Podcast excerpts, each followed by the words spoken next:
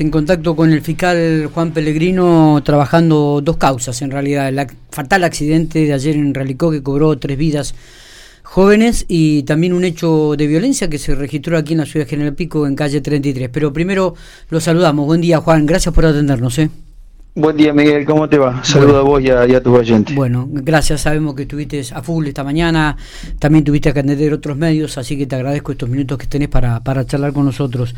Juan, eh, en primero arrancamos con el, tremendo accidente fatal este de Relicó que cobró tres vidas. Eh, ¿qué, qué, se puede saber? A ver, contanos un detalle cómo, cómo fue, si es que realmente ya, ya tienen toda la información.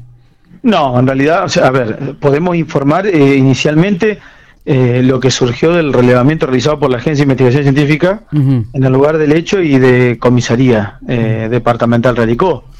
Eh, después hay toda una serie de precisiones, de precisiones que van a surgir con el devenir de la investigación cuando podamos reproducir la, la pericia accidentológica, etcétera, etcétera.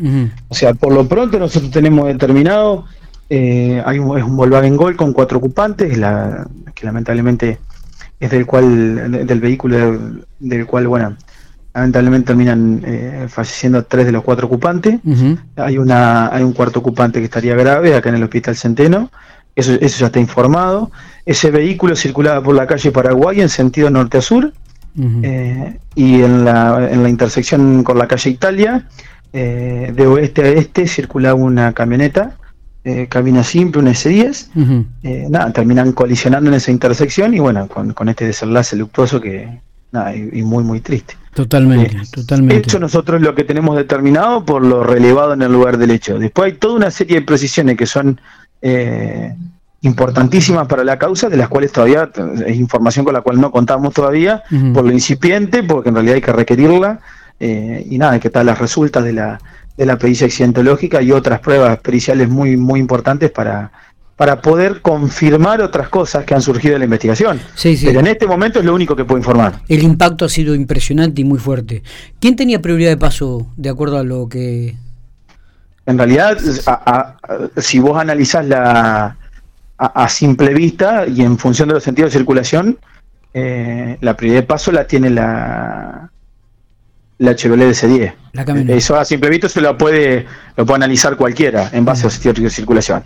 De todas maneras, con independencia de ello, hay toda una serie de cuestiones que tienen que analizarse para, para, para trabajar y determinar eventualmente las responsabilidades. en esta instancia es, lo único que tenemos. Juan, ¿se puede saber las edades de, los chicos, de las víctimas? Porque... Las edades son entre 18 y 20 años. 18 y 20 años. Esas son, son las edades.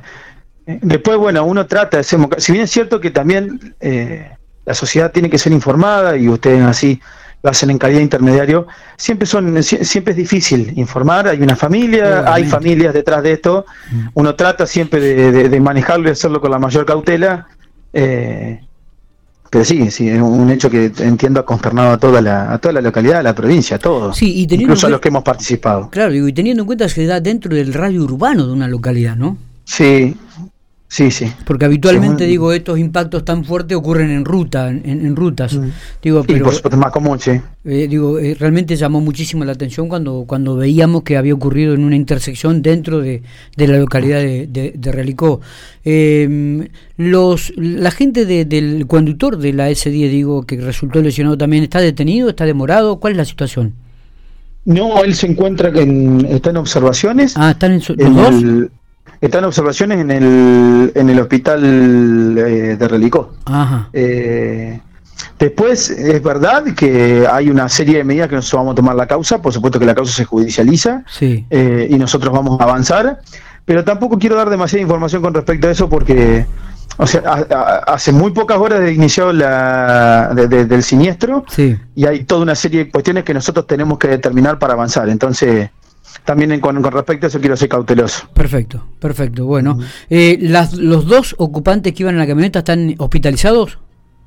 Sí, por el momento sí. Ah, bien. Ambos están en el, en el hospital de Rolicó. Perfecto, perfecto. Eh, creo que, eh, si no me equivoco, pero tampoco puedo confirmarlo, creo que a uno de ellos se le había dado el alta en el transcurso de la mañana o se le estaba por dar el alta en el transcurso de la mañana. Ah, pero no, no quiero confirmarlo porque no tengo certeza de eso. Está bien, está bien. Obviamente que luego vas a tomar declaraciones o con ellos cuando vengan aquí a General Pico. Oportunamente nosotros ya hay, hay algunas cuestiones que ya están decididas en la causa por, de, por dónde vamos a ir, pero pero es materia de investigación y no, no, no, la vamos a informar públicamente. Está bien. Eh, ¿qué, se, ¿Qué se puede hablar del hecho de violencia en el día de ayer también aquí en la ciudad General Pico sobre el mediodía, si no me equivoco, o una de la tarde que se produjo allí en Barrio Este? A, mí me informaron a la, aproximadamente a, la, sí, a las 12 menos cuarto aproximadamente, 11.30 de la mañana, 12 menos cuarto, justamente estábamos volviendo a la localidad de Relicó. Sí.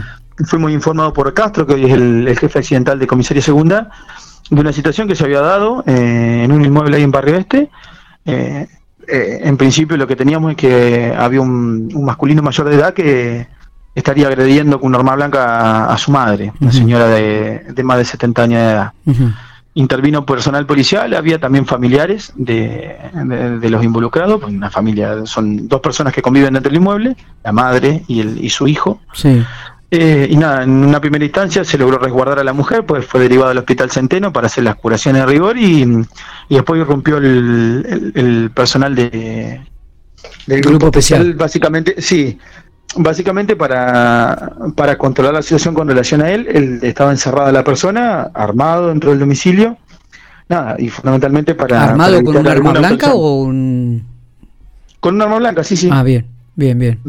Él también después fue derivado a, al Hospital Centeno. Eh, hay una custodia policial, estamos trabajando en, eso también. ¿Cómo se encuentra la mamá? ¿Tenía heridas superficiales o eran algunas heridas? La, en, las heridas, la, nosotros incluso la entrevistamos en el transcurso de la mañana. Eh, todo parece indicar que no son heridas de, gravedad. Perfecto. Perfecto.